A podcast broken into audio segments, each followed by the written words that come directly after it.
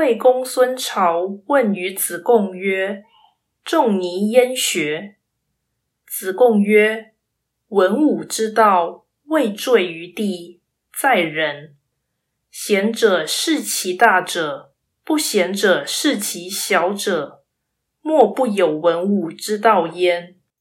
夫子焉不学，而亦何尝师之有？”魏国大夫公孙朝问子贡说：“孔子是怎么学习的？”子贡说：“文武之道，并未坠落于地，端是人如何追求。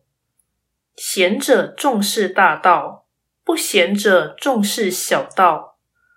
万事万物皆含有文武之道。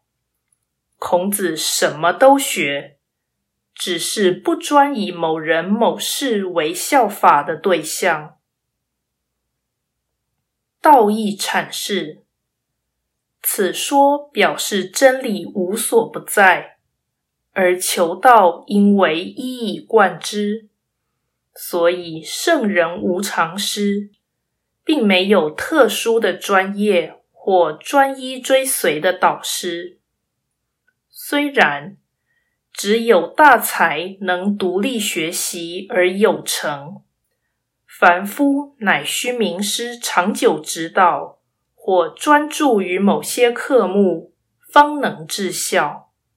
孔子的求道历程，不是凡人可以效法。仲尼焉学之问，只有增长见闻的作用，问者实无遵循的可能。